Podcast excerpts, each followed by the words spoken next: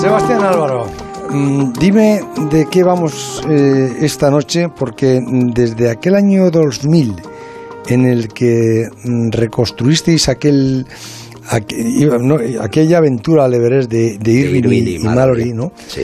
Que, he terminado hoy un libro que he entregado ya en la imprenta. Fíjate, a mí una de las cosas que más me sorprendió, dije, a ver, los dos actores que subieron vestidos de aquella época, digo, oye, tiene mérito, ¿no? Me subí hasta arriba, pero ¿y el cámara? El cámara que fue siguiendo que el hombre no era, no era alpinista, que me estaba recordando al, al, al, banderillero que estaba en, un año en, Brunete allí en el banderillero, que salga, que salga, que salga, y dijo que salga, pero si yo soy el taxista, que he tenido que vestirme.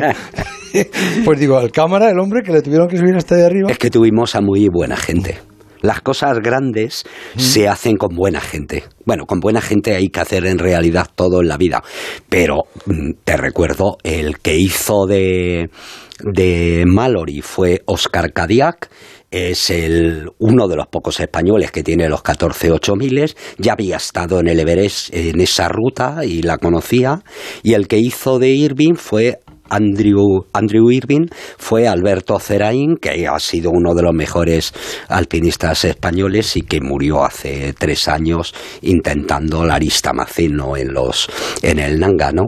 Eh, en esa expedición, Juanito se convirtió en la tercera persona en el mundo en tener los 14 miles Es decir, ha entrado en un selecto club en el que prácticamente hay muy poca gente. Y además hay muy poca gente que lo haya hecho sin botellas de oxígeno. Es decir, subir hoy en día un 8000 y sobre todo si lo haces por una ruta normal y con botellas de oxígeno, en realidad no es que no tenga nada que ver con aquello, es que casi es otro deporte. déjame que te pregunte una cosa. ¿Hay más afición ahora a, la montaña, al, alpinismo, al, a hacer un, un 8000? ¿Hay más ahora que antes? Sí hay, hay mucha más gente. Bueno, primero la población mundial está creciendo exponencialmente. Es decir, cuando nosotros bueno, tampoco tanto, que este, no, este año ha visto los, los nacimientos han, sido menores que pero los eso, eso es, en España, la población mundial en los últimos 100 años ha debido pasar aproximadamente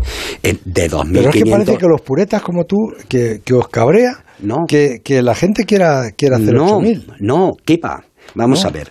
Lo que nos cabrea, y más sobre todo en, el, los tiempos, en los tiempos que estamos, en el que todo se vende con mm, sostenibilidad, es decir, es que vayan a los últimos santuarios del planeta que quedaban sin contaminar los estamos llenando de basura. Eso es la realidad.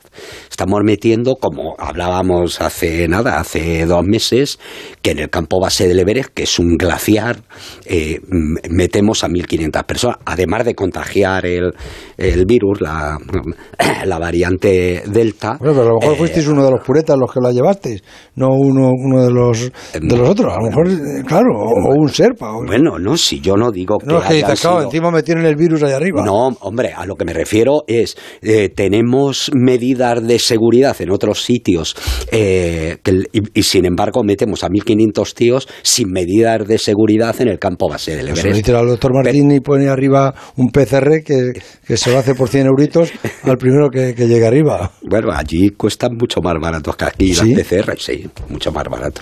Pero a lo que vamos, lo que ha variado en estos años es eh, el concepto mismo del, del, alpinismo. Así que eh, mm, podríamos decir que, que, en estos últimos 25 años, por poner un, un coto, ha ido a mejor determinadas cosas como el equipo, la ropa, eh, la alimentación y además el entrenamiento. Una de las cosas que se ha impuesto en estos últimos años es los alpinistas ya entrenan como otros deportistas.